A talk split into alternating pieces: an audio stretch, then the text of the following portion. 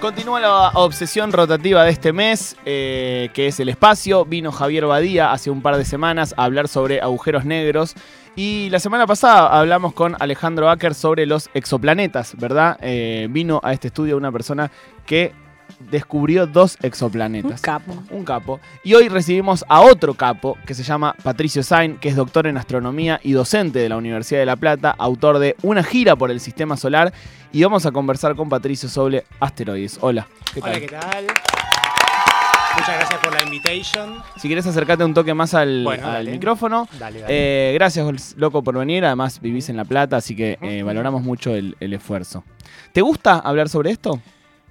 Bueno, si no, no haría divulgación, ¿no? Si no, me, Claro. si no me gustara. O sea, yo lo que estoy haciendo en este momento de mi vida, además de investigar, dar clase y todo eso, hablo de lo que me gusta, que básicamente la astronomía, la ciencia y también música y todo eso. Mezclo todo junto, hago un combo y ahí eso, así son mis charlas, mis actividades de divulgación, digamos. Eh, la pregunta básica, fundamental, que te- tenemos que saber todos aquí Sí. antes de empezar a Y sabés lo conversar. que va a ser todo preguntas muy básicas. Esto es como Sí. cuando vas, quizás, no sé si lo haces, pero quizás un día vas a un jardín de infantes.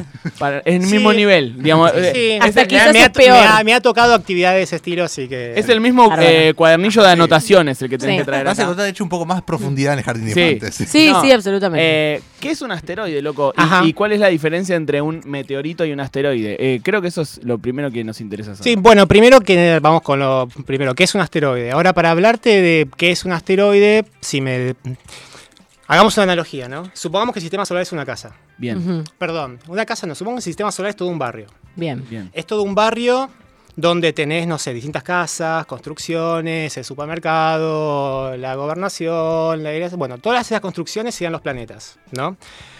Ahora, cuando hay una obra, siempre queda una especie de escombros ahí apilados.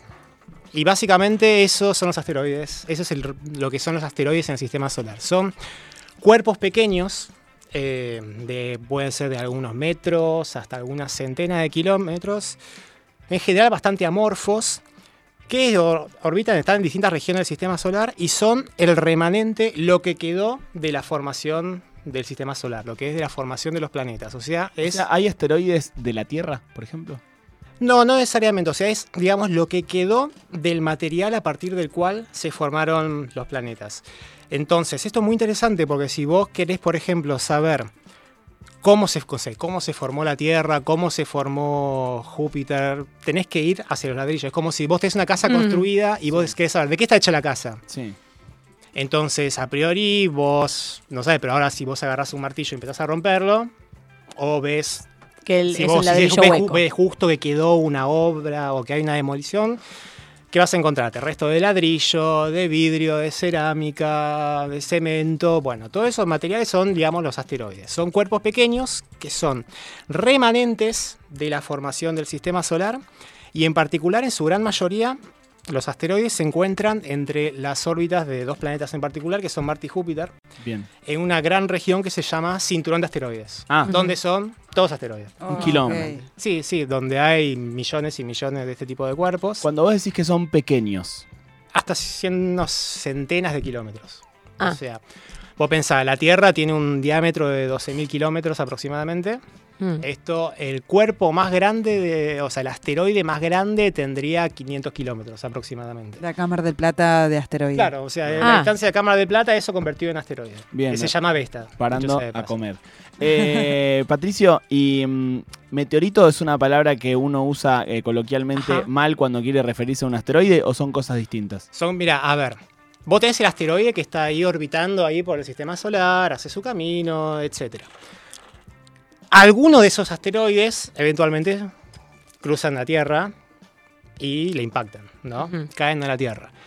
Eh, mucho, o sea, todo el tiempo ingresa a la Tierra asteroides. En general son los que ingresan todo el tiempo son los muy pequeños, ¿no? Mm. Tipo que se desintegran en la atmósfera, a veces alguno que otro más grande. Ahora, lo que una vez que si hay un, un un asteroide o fragmento de asteroide, porque en el proceso, cuando va ingresando, puede fragmentarse, desarmarse, etc. Lo que cae a la superficie de la Tierra, que vos lo agarrás y decís, ay, mirá qué lindo esto. lo que vas al, vas al planetario acá, Galileo Galilei, que lo ves ahí exhibido, que hay incluso a veces gatos durmiendo ahí, lo cual me parece fascinante. Sí, bueno, eso, o sea, lo que ya cayó en la superficie de la Tierra, eso es el meteorito. Bien. Ah, bien. Eh, Es lo que, digamos, lo que quedó, lo que sobrevivió, porque también al estar ingresar en la atmósfera, todo, todo procesos es la diferencia entre pez y pescado. Claro, básicamente, sí. Bien. Muy bien. Sí. Eh, estamos hablando con Patricio Sain, que eh, su especialidad son los asteroides, ¿verdad? o no? Exactamente, sí. Yo otra. O sea, yo eh, primero me hice mi licenciatura en astronomía y mi doctorado lo hice básicamente en ah, estudiar los asteroides. Sí. Eh, y ahora en mi postdoc estoy continuando con ese estudio. O sea, yo lo que hago, si yo te lo puedo, lo- te digo, te resumo mi trabajo lo más coloquialmente posible. Yo hago chocar asteroides en una computadora. ¿Para qué? Bueno, o sea, e- eso en principio es lo que estudio, ¿no? O sea, vos tenés primero el panorama. Tenés en el cinturón de asteroides, tenés un montón de asteroides que cada tanto, como son tantos, a veces las, sus órbitas se cruzan entre sí y chocan. Ahora, y cuando chocan, algunos se pueden romper y pero en esa fragmentación se generan asteroides.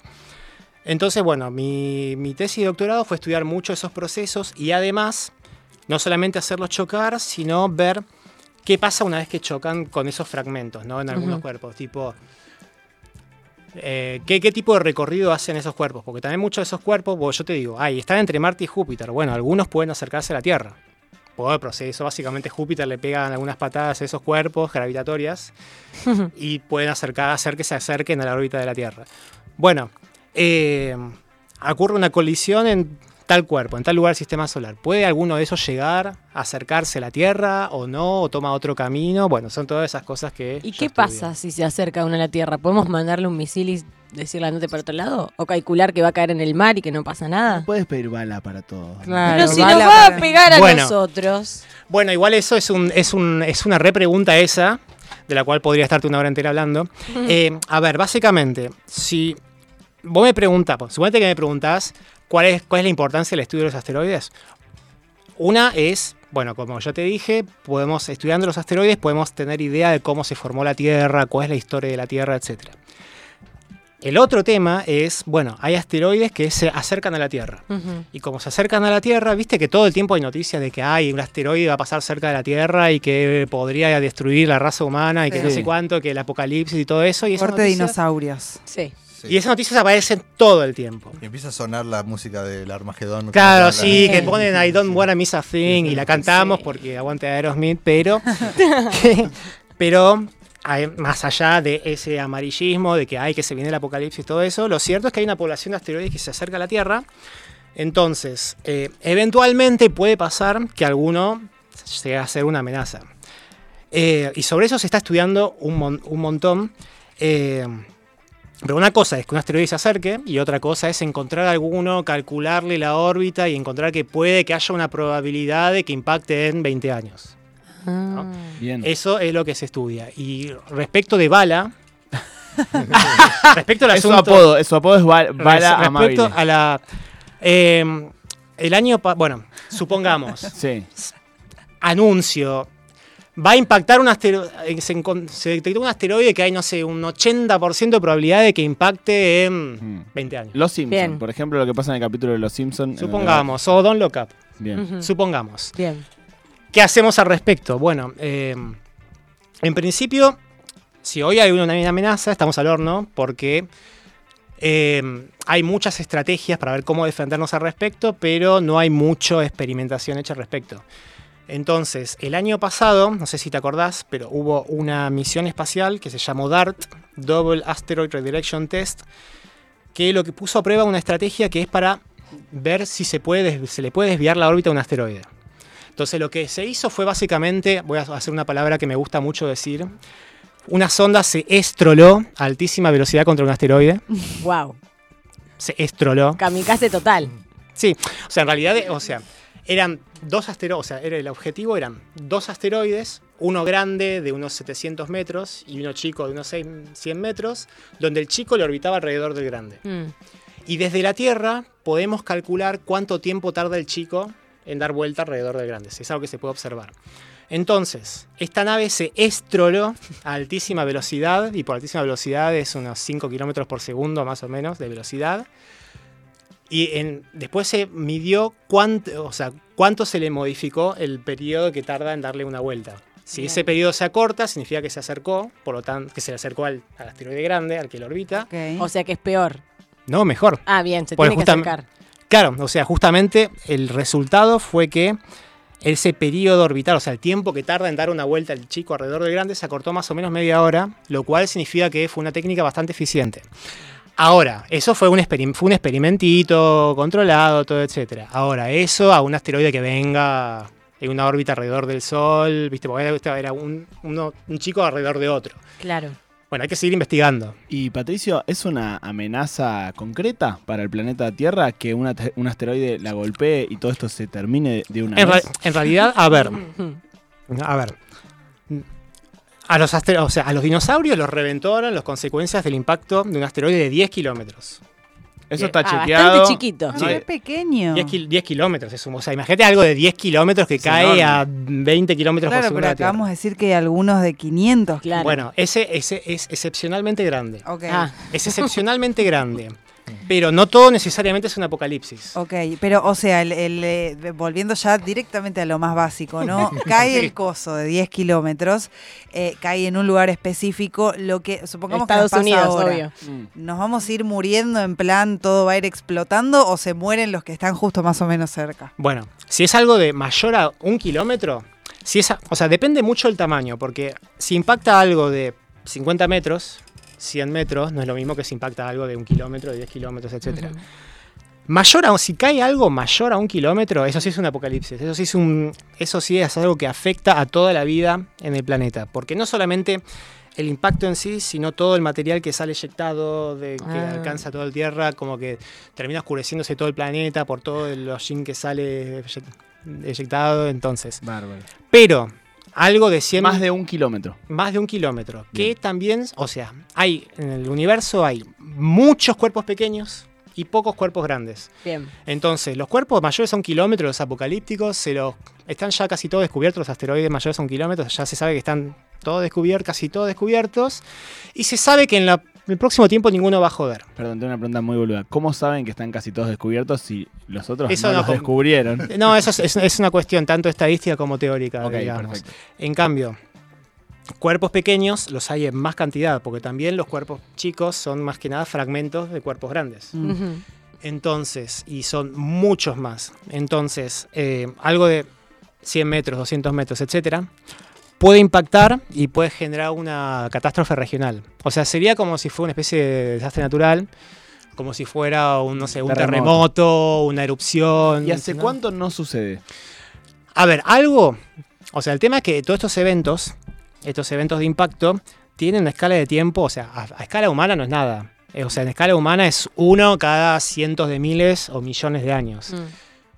En cambio, astronómicamente eso no es nada. El Claro. tema, lo que sí son más frecuentes, pero por un lado, que sea poco probable que ocurra en la escala de vida humana no significa que a- a- si aumentamos el plazo del tiempo, ¿viste? O sea, toda baja probabilidad, pasa el tiempo, se termina convirtiendo en una certeza. O sea, en algún momento Va a pasar. algo nos va a cachetear. El tema es justamente, sea, sea esto, mañana, en, las, en 10 años o en 500, la idea es bueno, generar justamente las Tecnología herramientas para poder, claro. ¿Y tenemos la certeza de que no va a pasar, por ejemplo, de acá a 15 años o no tenemos esa certeza? Bueno, justamente no porque, a ver, hay, se está un esfuerzo, haciendo un esfuerzo muy grande internacional para detectar a todos los asteroides, eh, sobre todo los mayores a 100 metros. El tema es que es, una, es un avance muy lento. Mm. Es porque son, o sea, son cuerpos que no es tan fácil detectarlos porque, o sea, no es que emiten luz, sino que reflejan la que recibe el sol y es muy débil. Eh, entonces, eh, es, es un proceso bastante largo. Entonces, puede pasar tranquilamente que mañana se descubra alguno y que se le estime una probabilidad de impacto dentro de un cierto tiempo. Claro. Pero, o sea, también la, pero también la probabilidad de que no pase nada, el- o sea, es muy, lo más probable es que no pase nada, pero justamente por el por si acaso Sí, sí, hay sí. que estar lo más cubiertos O posible. sea, en la historia reciente no hubo ningún tipo de amenaza o, o- o Mm, hubo ver, alguna y se pudo hacer algo. en realidad, o sea, justamente, o sea, a medida que aumenta el tamaño, más mayor es la, la devastación.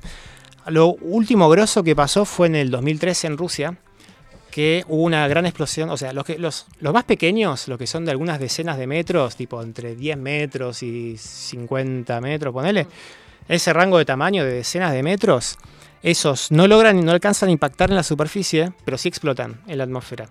Y el último episodio de este estilo ocurrió en Rusia en el año 2013, en la ciudad de Chelyabinsk, en el cual, o sea, vos imagínate, vos te levantás, haces tu vida, no sé, te vas, a, te tomás unos mates, te venís acá a la radio y de repente, uy, ¿qué es eso que está cayendo en el cielo? Bloom. Explota y la onda de choque de la explosión te revienta todos los vidrios de la ciudad.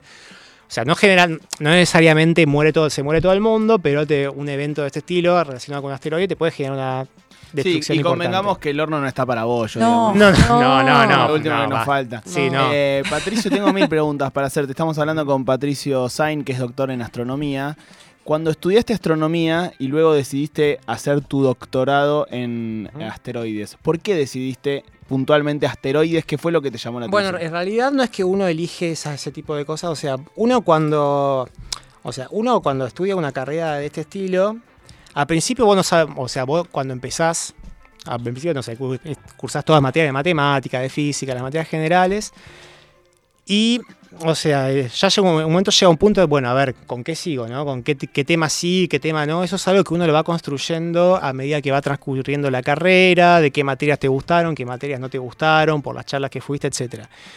En general, los temas son propuestas de los directores, Ujú. los, los temas específicos. Yo, por ejemplo, yo siempre sabía que me iba a orientar al lado planetario. O sea, vos en astronomía, por cada objeto astronómico que se te ocurra, no sé, estrellas, galaxias, agujeros negros, bueno, Planetas. planetas, etcétera. Para cada uno de esos objetos tenés todo un grupo en Argentina, tenés una línea de investigación que se dedica a eso, de enfoques teóricos, observacionales, simulaciones. ¿Somos etcétera. buenos astrónomos los argentinos? Los, la, la Argentina es una gran, gran fábrica de astrónomos. Eh, Qué no, bueno. porque tenemos, tenemos, tenemos una gran formación.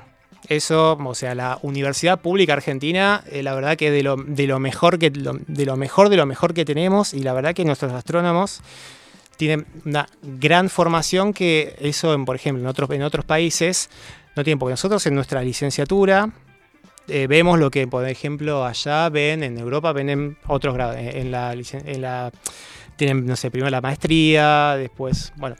Entonces Son nosotros... licenciaturas más cortas. Claro, parece, son, como son carreras más cortas, entonces nuestra formación. O sea, no, no estamos diciendo, ay, no, los astrónomos de allá son. No, no estamos diciendo que lo, de, demereciendo lo de allá, sino que justamente revalorizando de la formación que tenemos nosotros. Entonces, eh, resp- respondiendo a tu pregunta, Sí. yo no. No es que dije, uy, quiero hacer asteroides. Yo sabía que estaba, iba, me- lo que me interesaba era sistema solar, sistemas planetarios, exoplanetas. No, no tenía muy en claro qué, porque aparte vos, cuando vos estás cursando una materia, lo único que estás haciendo es cursar y rendir. Es como Mm. un loop eterno entre cursar, rendir, recursar, seguir rindiendo y así hasta que haces la tesis, ¿no? Y bueno, yo hice una tesis en lo que es formación de planetas y para mi doctorado me propusieron este tema y yo dije, bueno, dale. Y el tema era, bueno, esto, colisiones de asteroides y demás y bueno, me terminé enganchando. El otro día hablábamos con Alejandro Acker sobre su laburo viendo los exoplanetas. Yo le preguntaba si en algún momento su laburo era eh, ver el cielo, ¿no? Con algún que, que- Sí. con algún clase de, de- de aparato de herramienta. Me decía que no. Él, No, que él ve datos y números. Vos tampoco. Es que en realidad, o sea, la astronomía, o sea, hay la astronomía como la, en su forma de trabajar tiene como tres, tiene, tres grandes rubros que no, no son necesariamente excluyentes, ¿no? Tenés por un lado, porque la gente tiene más la idea del astrónomo como el señor que está ahí mirando por el ocular del Mm. telescopio y tomando notas y ya. Bueno, eso era la astronomía hasta principios del siglo XX Mm. aproximadamente, ¿no? Bueno, eso es lo que es hoy la astronomía observacional, que es eso, ir, al observa ir con el, obs- el observa- al observatorio o con el instrumento en cuestión o con las misiones espaciales, es decir, tomar la imagen. Ujú. Vos en astronomía, vos muchísima información de la naturaleza física de los cuerpos astronómicos la puedes obtener a partir de análisis de la luz. A partir del análisis de la luz puedes saber qué temperatura tiene, eh, de qué está formado, qué tamaño tiene. O sea, te pu- puedes tener muchísima información de la naturaleza física. Entonces, esa es parte del laburo, la astronomía observacional, que es tomar las imágenes y procesarlas. ¿no? Ahora, después está, es como que la astronomía observacional te toma una foto del universo, o sea, con el universo me refiero a, pues, no sé, está esta galaxia, está este planeta, bueno. Ahora, pues hay que contextualizar, hay que en- entender eso que se está observando y contextualizarlo dentro de todo el gran conocimiento que tenemos. eso se hace con la astronomía teórica, que la astronomía teórica es básicamente intentar explicar lo que, lo que se está observando por medio de modelos teóricos, encontrar ecuaciones, relaciones entre las leyes, las cantidades, etc. Y la que yo me dedico particularmente es la astronomía computacional, que es básicamente hacer simulaciones, o como yo les digo, siguiendo el tono de la Lispósito, las simulations, que básicamente, o sea, vos en otras áreas de la ciencia, vos podés hacer un experimento en un laboratorio, etcétera. Ahora, yo no puedo hacer que dos asteroides choquen en un laboratorio, no puedo formar Claro. un planeta en un laboratorio, no puedo formar una estrella en un laboratorio. Por ahora al menos, con el estado actual. Pero lo que se hacen son simulaciones que son como si fueran experimentos computacionales. Vos escribís un código, escribís un código en el cual están todas las leyes de la física involucradas, etcétera, te haces algoritmos, etcétera, y eso te, re- te hace evolucionar tu cierto sistema en el tiempo.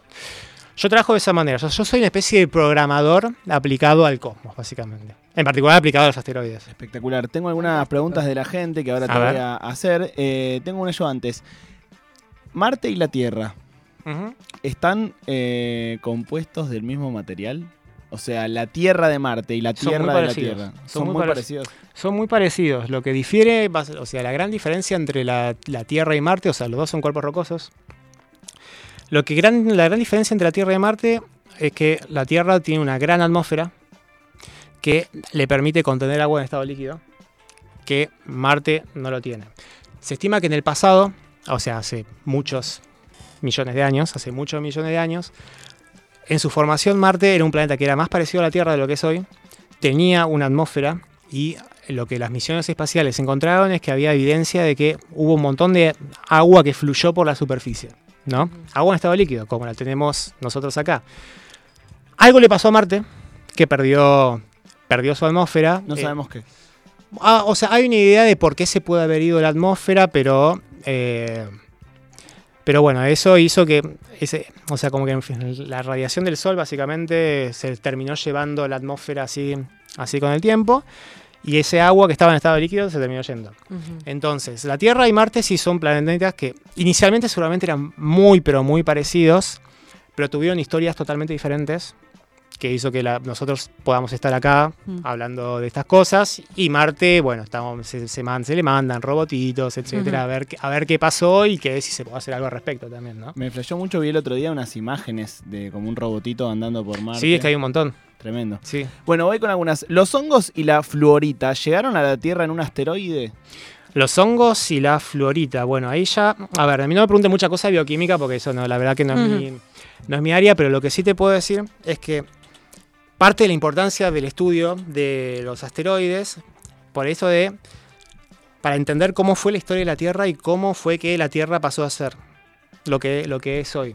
Porque como que a veces cuando, nosotros, nosotros vivim- vivim- al vivir acá a veces no tomamos noción de esto fue siempre, esto fue siempre así, Mm. la- la- el planeta fue lo que es durante toda la historia de que se, o sea, ya se formó así o es algo que se fue construyendo. En particular, o sea, cómo obtuvo la Tierra el agua, cómo obtuvo la Tierra el agua, cómo obtuvo los materiales orgánicos. Bueno, eso es algo que tiene mucha relación con los asteroides y lo que lo que se estima, lo que está, la información que nos están trayendo las distintas misiones espaciales, etcétera, es que eh, muy probablemente todo lo que es tanto el agua como la materia orgánica, incluso capaz algunos aminoácidos, hayan venido de impactos de asteroides en la formación de la Tierra. O sea, recordemos, los asteroides es lo que quedó del material que formó a los planetas. ¿no? O sea, el, cinturón de asteroides en particular quedaron ahí porque Júpiter, al estar cerca ahí molestando, no, no permitió que eso que estaba ahí se forme en un planeta. Entonces, sobre esto, eh, se estuvieron mandando recientemente un montón de. Se estuvieron mandando misiones hacia asteroides para recolectar muestras y traerlas hacia la Tierra, para estudiarlas en laboratorio. En particular, lo hizo recientemente la NASA con la misión Osiris Rex y los japoneses, que los amo, hicieron, o sea. De hecho, estas misiones son orgullo nacional en Japón. O sea, el, el manga y esas misiones espaciales, son como- como los japoneses nos dan muchísimas alegrías. Pero bueno, justamente al permitir estudiar esas muestras en laboratorio, se encontró que, como que, o sea, todo ese material estuvo en contacto con agua, con agua en el pasado y que también es una, una gran cantidad de materia orgánica y también se, incluso se encontraron ciertos aminoácidos. Esto no significa, o sea, esto no es decir que la vida vino en los asteroides para nada, no se está diciendo eso porque no se sabe cómo se formó la vida, pero sí que los ingredientes básicos para los cuales se podrían haber formado para que estemos acá, habrían venido del impacto de estos cuerpos en el pasado cuando se estaba formando la Tierra. Pregúntenle por Oumuamua. Oumuamua, ay, qué, qué, qué polémica, qué puterío interestelar es eso. es- es Ah, me encanta el puterío interestelar. No, no, no, o sea, eso, ay, esta historia es fascinante. A ver, Oumuamua. O- si vayas ¿Quién el le nombre. eh, cuando le- leí la pregunta, googleé para que no me estuviesen No, no, haciendo no, no, bait. Posta, posta, posta. No, lo de Oumuamua es así. Se o sea, en uno de estos programas de búsqueda, detección de asteroides y demás, se, se detectó un cuerpo que, al calcular la órbita a este, a este cuerpo que se había recién descubierto, se encontró que es una órbita que no, no podía ser de este sistema solar. O sea, como que venía, venía de afuera. O sea, era un cuerpo, era un, o sea, un cuerpo interestelar. Que, o sea, estaba viajando ahí por el sistema solar, se cruzó con la Tierra, bro, se cruzó con el sistema solar y siguió. Y ya se lo, se lo detectó cuando ya se estaba yendo. El tema es que este cuerpo, o sea, ya no, no, no- nada que ver con el sistema solar. El tema es que tenía características muy extrañas porque del análisis de la luz se, se infería que tenía una forma medio, medio como si fuera elongada, como si fuera, ¿Como achatada? claro, como si fuera, una, como si fuera un porro, Es un. Ah, porro, no lo quería decir, pero es un porro volador. Sí. Ay, a ver. ¿Hay un porro volador en el espacio? Hay un porro Wow. gigante Bueno, volador. eso con, la, con, la, con, eso con las mediciones iniciales, que tenía una forma así, me- una forma así alargada, que en el sistema solar no hay ningún cuerpo natural que tenga esa forma. Y además, otra cosa que llamaba la atención es que tenía una aceleración, digamos, o sea, se movía de una forma tal que no se podía explicar solamente con la gravedad. Mm. Entonces, bueno, loco, entonces, todas esas cosas que la que hizo la comunidad científica, bueno, vamos a estudiarlo bien, tomar las observaciones, mediciones, etcétera, que hizo un prestigioso y profesor de Harvard Aliens. Y ahí, ahí tipo de- Ah. de- despuntó su carrera, empezó a vender libros, que extraterrestres, que Ah. todo esto, que lo otro. Te hizo la casa con Claro, el- Con Oumuamua. con Obama se hizo la casa. la El tema es que, claro, mi- mientras el resto de la comunidad científica dijo, bueno, ok, sigamos buscando explicaciones. Sí. Sigamos buscando explicaciones. Entonces, por O ejemplo, sea, supuestamente este tipo es una nave, Oumuamua. según ese tipo, claro, Oumuamua es una nave que vino a ver qué onda el sistema solar, no sé cuánto, y...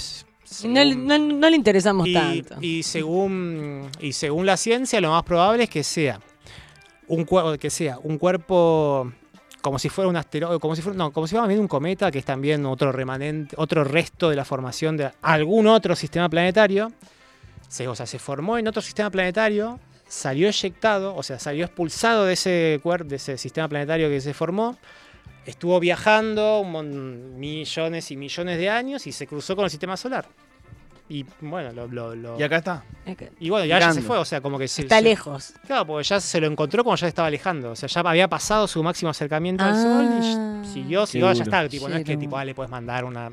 Tipo, ya está. Lo, se lo observó en ese momento y listo. ¿Y quién le puso Oumuamua? Oh, muamo, ahí la, lo- quien les pone los nombres son Bebé. la- O sea, en realidad, como que con los cuerpos menores del sistema solar en general, como que.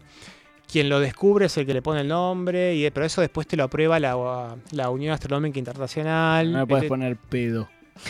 Ay, me re gustaría. No, vos- no, no, no sé qué, qué Puedes ponerle P2. capaz. Puede Ah. ser. Eh, no, pero, o sea, nombre de asteroides hay todo tipo. Mm. O sea. ¿Descubriste alguno?